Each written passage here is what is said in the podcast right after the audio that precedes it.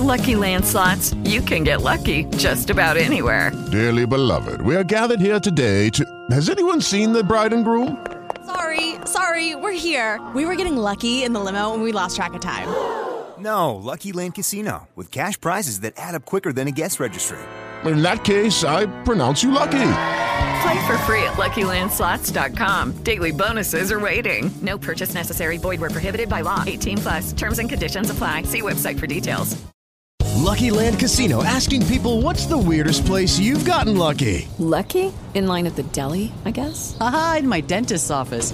More than once, actually. Do I have to say? Yes, you do. In the car before my kids' PTA meeting. Really? Yes. Excuse me, what's the weirdest place you've gotten lucky? I never win and tell. Well, there you have it. You can get lucky anywhere playing at LuckyLandSlots.com. Play for free right now. Are you feeling lucky? No purchase necessary. Void where prohibited by law. 18 plus. Terms and conditions apply. See website for details.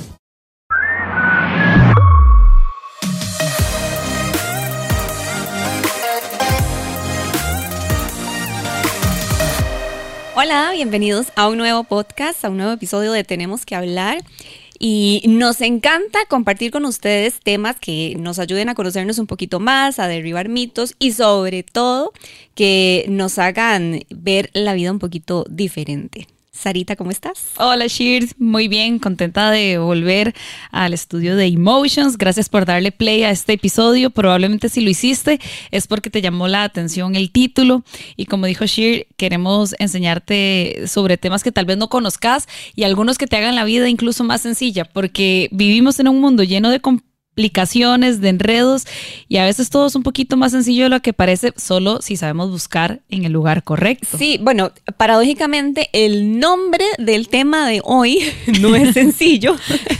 Exacto. Pero implica eh, mucho de nuestra realidad y de nuestro comportamiento, porque tenemos invitada. especial. Así es, nos acompaña Doris Rivera. Ella es enfermera y es acompañante en bioneuroemoción. Este es un nombre complejo y que tal vez para muchos de nosotros es nuevo, pero cuando he podido conversar con, con Doris y que mi intención en algún momento es en ponerme, sí es como una terapia, pero te van a ir acompañando para que vos puedas entender muchas cosas que traes de hace años. Entonces, eh, Doris, bienvenida. Gracias por sacar el ratito de venir a compartir con nosotras.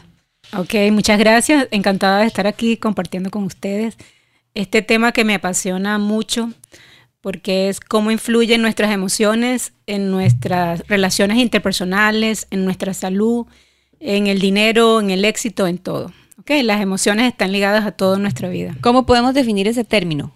Bioneuroemoción. Como el ABC, hoy, hoy es la clase básica en esta, es como nuestra inducción.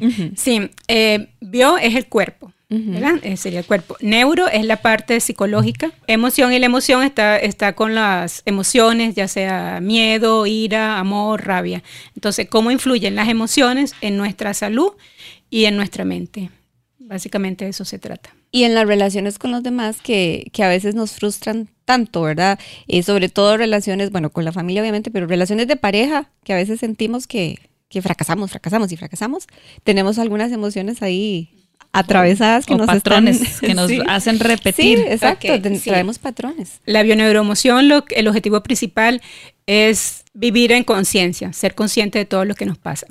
¿Por qué? Porque vivimos casi siempre de manera automática. ¿Ok? Nos levantamos, comemos, vamos al trabajo, este, luego salimos con la pareja, este, no nos va bien, a veces tenemos conflictos con los compañeros de trabajo, a veces tenemos conflictos con nuestros amigos, etcétera, y todo se va como repitiendo, repitiendo, repitiendo, y nunca nos detenemos a pensar qué es realmente lo que está pasando, que, que nos pasan estas situaciones. Y bueno, entonces en lo que es la bioneuroemoción, la idea es que tú tomes conciencia de que todo esto que te está pasando es porque tú lo estás generando. En la bioneuroemoción tú te haces responsable de todo lo que te sucede. Eso tiene que ver también con lo que es la física cuántica, porque somos energía, somos vibración y somos información. Entonces siempre estamos resonando con todo. ¿Qué es resonar? Es atraer, ¿verdad? No sé si, eh, si vieron el libro de... Si, el- si han escuchado sobre la ley de la atracción. Sí, claro. Y yo creo un montón en eso. Shir es, eh, como decimos, nerda, le encanta ese tema y siempre nos lo anda, nos anda catequizando Sí, por sí. todas partes. Entonces, básicamente nos manejamos en dos emociones, el miedo y el amor. ¿ok? Cuando estamos bajo el miedo, estamos con ira, con frustración, con rabia, con odio, con rencor. Y cuando estamos con el amor, estamos en la confianza, en la generosidad, en la comprensión, etc. Entonces, hay un, este, un científico que es David Henry Hawkins, más o menos así se pronuncia. Él hizo un estudio de, hizo una escala de emociones. Entonces, cuando está por debajo de 200 y cuando está por debajo de, y cuando está por encima de 200. Cuando está por debajo de 200 es la emoción del miedo, las que están relacionadas con el miedo. Entonces, eso es una energía muy densa. Si tú estás con miedo, con rabia, con frustración, con resentimiento, tú estás vibrando este bajo. Exacto, estás vibrando bajo y las situaciones que vas a traer a tu vida también van a vibrar de esa misma manera. O sea, quizás tus amigos también están así frustrados. O sea, quizás, no sé si les pasa, a veces tienen amigas que todas las amigas son divorciadas, todas las amigas están frustradas en, sus, con sus parejas, la mayoría. Y entonces uno tiende como a relacionarse más gente, más con gente así que afín a eso, ¿ok? Por eso, mientras sí, entonces la idea es cambiar e-, ese pensamiento de, de frustración, de de desamor, de, odio, de rabia, por ya pensamientos más, más positivos, diríamos. Bueno, y de ahí también viene, eh, que lo he escuchado mucho también, de cuidar el círculo con las personas con las que uno se desarrolla, con las que tiene relaciones, porque uno no debería ser, yo no sé si está bien empleada la palabra, pero así lo he escuchado, como el basurero de nadie, ¿verdad? Como que hay gente que se acerca a uno solo para contarle sus problemas, sus enfermedades. Las eh, desgracias. Sí, exacto. Y uno, bueno, en mi caso, a mí me gusta mucho escuchar, pero puede ser que uno tenga sus momentos de, amigos y de escuchar y eso, pero también uno necesita escuchar cosas buenas, cosas que, cosas que lo inspiren y cosas que, que los motiven. Entonces, yo creo que hay que ponerle mucha atención a precisamente a eso, en qué nos estamos convirtiendo, si somos el basurero de la gente o si de verdad estamos compartiendo por una amistad, por una relación, por lo que sea, de un momento malo que puede pasarle a todo el mundo y le pasa a todo el mundo y está bien, no está mal, pero si ya eso es repetitivo, ¿verdad? Si eso es como nuestro diario vivir, estar escuchando las penas de los demás, ahí es donde hay que poner atención. Sí, tienes que poner atención en ti, ¿verdad? Porque tú estás resonando con personas de ese tipo, porque ellos llegan a ti. Exacto. De alguna manera has vivido o estás viviendo una situación parecida a la que ellos te están contando. claro. Entonces ellos llegan a ti. Y que es normal, ¿verdad? No, La vida no es color de rosa y, los problemas existen para todos, pero cuando es una cosa diaria, cuando se convierte en una forma de vida, ahí es donde uno debería de empezar a hacer cambios, me parece, ¿verdad? Exacto. Y cuando tú comienzas a cambiar, tú vas a notar que hay ciertas amistades que se van a comenzar a alejar de ti porque ya tú no eres la misma. Y también va a empezar a llegar gente que, va a ser más afín a ti, a, esa emoción que manejas en ese momento. Cuando ya uno está consciente así, Doris, como, como usted nos lo explica, obviamente de manera eh, sencilla, ¿será que también nosotros no nos hacemos responsables de lo que somos, lo que pensamos, de lo que vivimos? Primero, porque ni sabemos que traemos esos patrones, que eso es lo que usted acompaña en las terapias, que sea desde muy atrás, porque eso es así, porque actúas de cierta manera. Pero cuando ya estamos grandes, a veces siempre culpamos al resto. Es que el mundo la tiene en mi contra. Los profesores nunca me quisieron. Mis parejas me han engañado, ¿verdad? Por esa misma inconsciencia culpamos a los demás y no nos damos cuenta que quizás lo estamos generando nosotros. Todo es responsabilidad de nosotros. Aquí les quería leer algo que aparece ahí soy responsable del mundo que veo.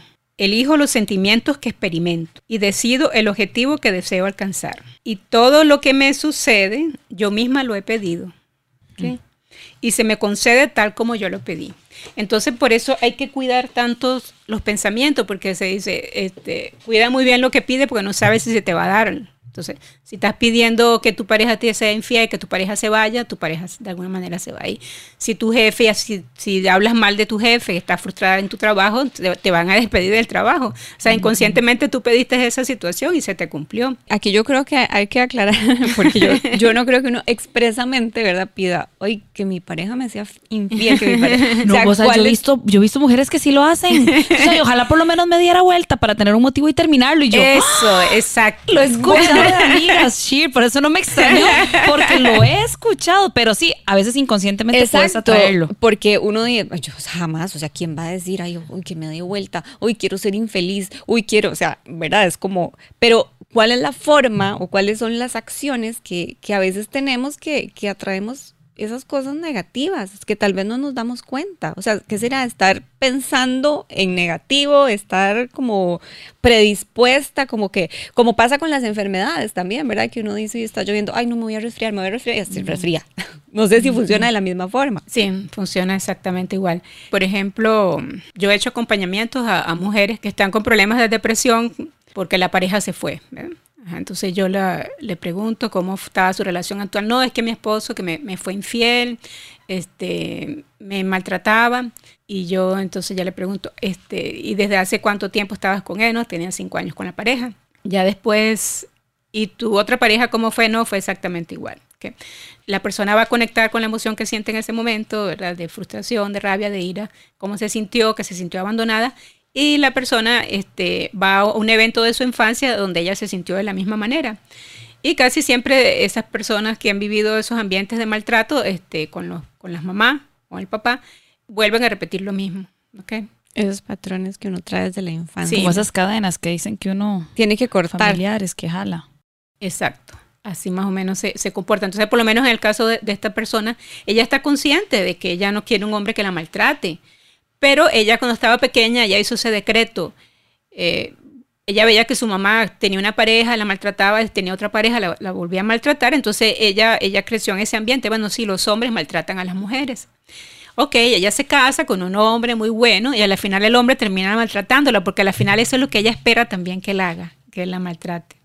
O sea, es, es como un cada poco uno loco. como una realidad distinta, digamos. Como que esa es su realidad y ella no conoce nada fuera de eso.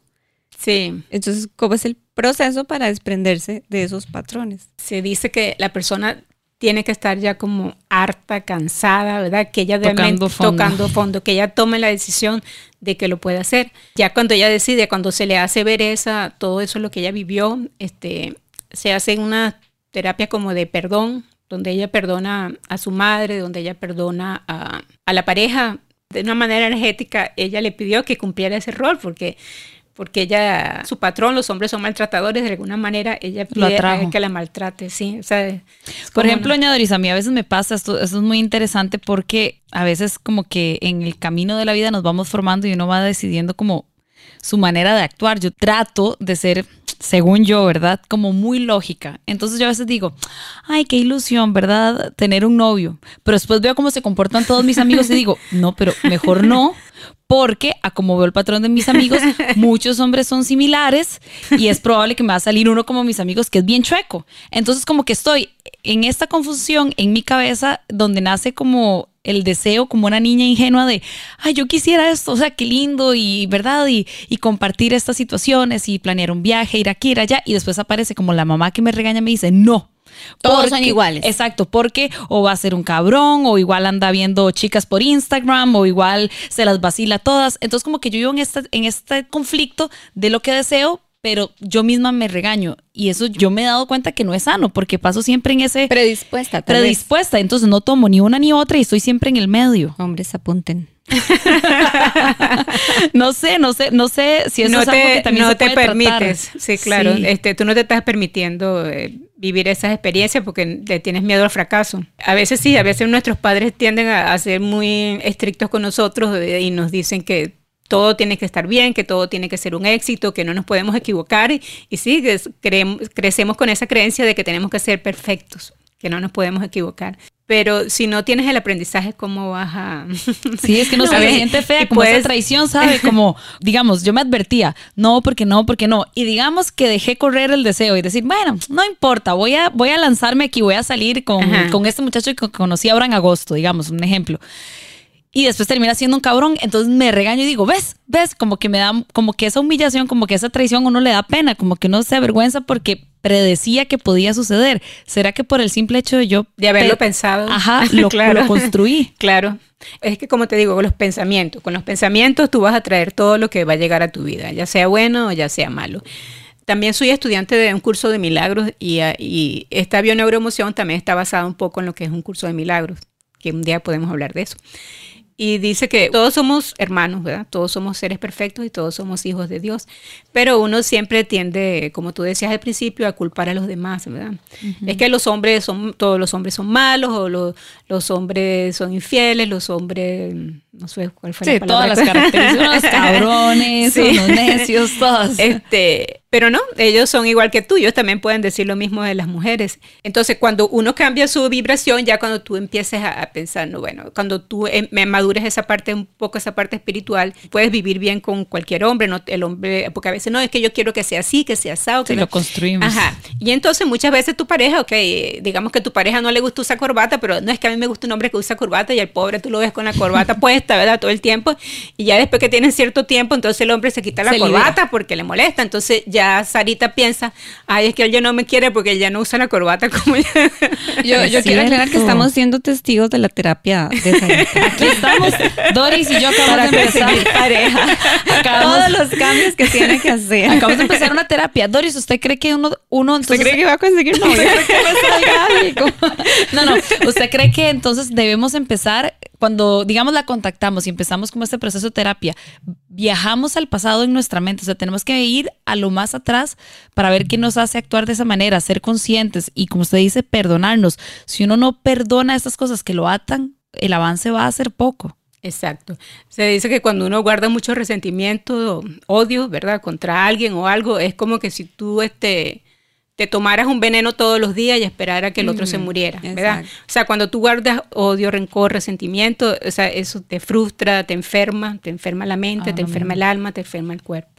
Cuando ya tú liberas todas esas culpas, cuando ya perdonas, este, tú empiezas a ver un cambio en tu vida. O sea, Sarita, perdone a todos los infieles. ¿A, a quién- a- yo no sabía a quién voy a a perdonar. todos los, los charlatanes Es un listón. para abrirse a los nuevos bríos que te va a traer Sí, la vida. súper. Y tal vez será que también nosotros, yo he escuchado mucho esto, yo, yo no sé si Shir también, y a veces yo no sé si son contextos populares o así, que guardar odio, guardar resentimientos, esas traiciones te puede enfermar. Cuando dicen que te puede enfermar, es que de verdad se puede crear algo en el cuerpo a partir de esa energía que guardamos. O todo tiene que ser genético, viral. Hay cosas que se pueden crear de este tipo de situaciones. Sí, mira, por ejemplo, algo muy común que, que veo, digamos que tu padre te agredía o tu mamá, ¿verdad? Eh, había muchos, muchos golpes en la casa, era muy estricto. Entonces, cuando tú estás en, digamos, en el trabajo o en las relaciones con las personas, quizás cuando tu papá levantaba la voz o, o exigía algo, entonces cuando tú estás en el trabajo y tu jefe está gritando, levantando la voz, tú inmediata, inconscientemente, ¿verdad? el hilo lo de Ariana, va- relacionas. vas a ese pensamiento y ves a ese jefe como que te está atacando. Entonces, eso genera estrés. Entonces, por eso digo que todos esos sentimientos guardados, si, si no los liberas, este, te afectan. Entonces, ¿qué pasa? Son personas que siempre viven en situación de estrés porque creen que los demás los están atacando. Por ejemplo, en estos días una muchacha llega, una muchacha de 27 años hipertensa, ¿verdad? con una presión muy alta siempre, siempre tiene la presión alta. Entonces en estos días llega y le tomo la presión y altísima. Y yo le digo, ¿y qué te pasa? Dice, no, nada, nada. Y yo, ¿pero qué te pasa? Es el trabajo. Bueno, sí, estoy en el trabajo así, estoy aprendiendo una nueva operación y me siento un poco cansada, me siento frustrada, que no puedo dar. Y cuando la veo es que está llorando. Entonces ese es el patrón que ella tiene. Cuando a ella le exigen mucho, ella inmediatamente se le dispara la presión arterial porque ella se siente atacada. Entonces, pues, o sea, sí, sí afecta, sí afecta porque, ok, no, eh, no es su cuerpo biológico, es su mente la que está generando todo ese estrés. Y cuando es un estrés permanente, ¿verdad? a veces el estrés es bueno porque nos ayuda, a veces el miedo, a veces es bueno porque nos permite sobrevivir en ciertas situaciones. Pero si es un estrés crónico, que siempre estamos pensando que los demás nos van a atacar, que las demás personas nos van a hacer daño, entonces en nuestro cuerpo se segregan una serie de sustancias químicas, ¿verdad? Y de hormonas que hacen que se, a la larga, ¿verdad? Nuestro sistema inmunológico se deprime, nuestro sistema digestivo recibe poca sangre, entonces nuestra digestión se hace muy pesada cuando estamos en situaciones de estrés. Este, así comas lechuga con atún, igual te va a caer pesado porque estás en una situación de estrés y tu cuerpo está en alarma, ¿ok? Tu cuerpo lo que quiere es atacar, quiere correr, quiere, quiere huir, ¿ok? Pero tú no lo haces porque tú tienes que quedarte ahí quieta. Usted ha visto mucho, mucho de estas situaciones, digamos, yo que sé, tiempo completo enfermera o los casos que veía. Supongo que eso le llamaba la atención, que muchos de los que están en los hospitales, sí, eh, obviamente quitando excepciones como un accidente o cosas repentinas, pero es cierto que la gente carga mucho del pasado y van y se quedan arrastrando esas situaciones eternamente.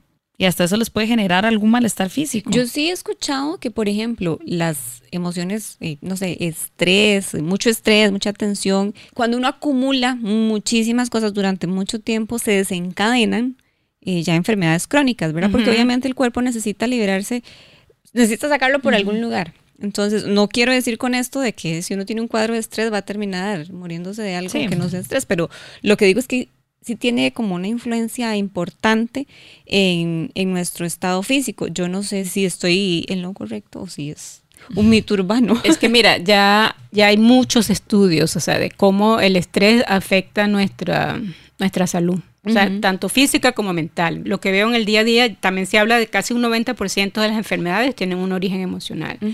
Una, un prole- problemas de gastritis, ¿verdad? Sí, sí. problemas de colitis, problemas de dolores de cabeza, contracturas musculares. O sea, en el trabajo me pasa siempre. Yo les pregunto, ¿tienes algún problema? Sí, estoy muy estresado. Entonces siempre, siempre están muy estresados. Ujú. Porque a veces las personas no saben gestionar las emociones. Vino la esposa y le dijo algo, entonces ya inmediatamente se molestó y, se guardó ese rencor, entonces ya le dio una gastrito, le dio un dolor fuerte de estómago. Ahora, por dicha y enhorabuena, creo que se le está dando mucha más importancia a tratar las emociones, a la salud mental, a tratar de, de bajar los niveles de estrés, a tener una vida un poco más liviana, no, a no cargar con tanto. Y de ahí viene, yo creo que también eh, parte de la neuro, Emoción. bio, Bioneuroemoción. neuroemoción, ¿verdad? Que es, que es una herramienta más para poder eh, Manejar todo lo que vos acabas de Exacto. describir. Sí, así que bueno, enhorabuena que tenemos.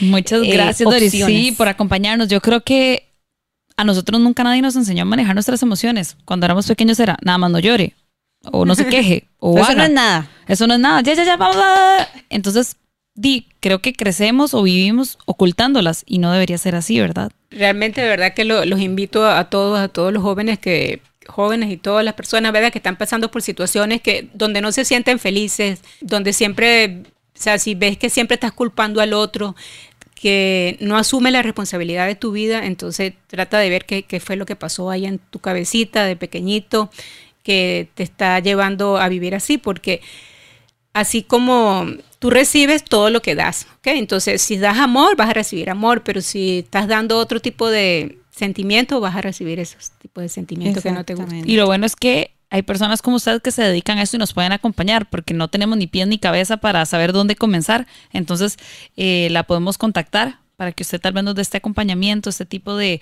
de terapia, de sesión, donde seamos conscientes y que aprendamos que todo lo podemos cambiar tan solo con, con un pensamiento distinto. Sí, eh, que tomemos la decisión de que queremos cambiar y queremos mejorar nuestra vida, que queremos vivir en paz, que es básicamente lo que uno debería aspirar en la busca. vida.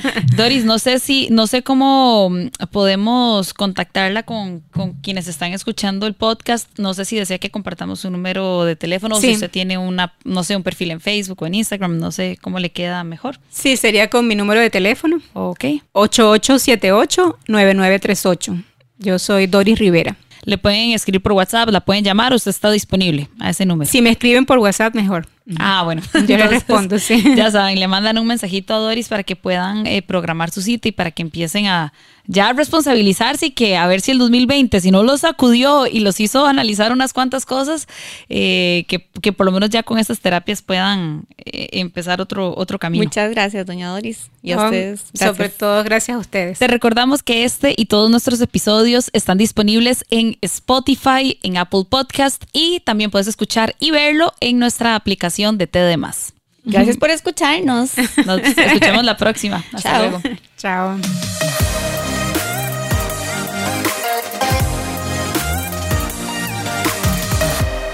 Una producción de Emotions Podcast para T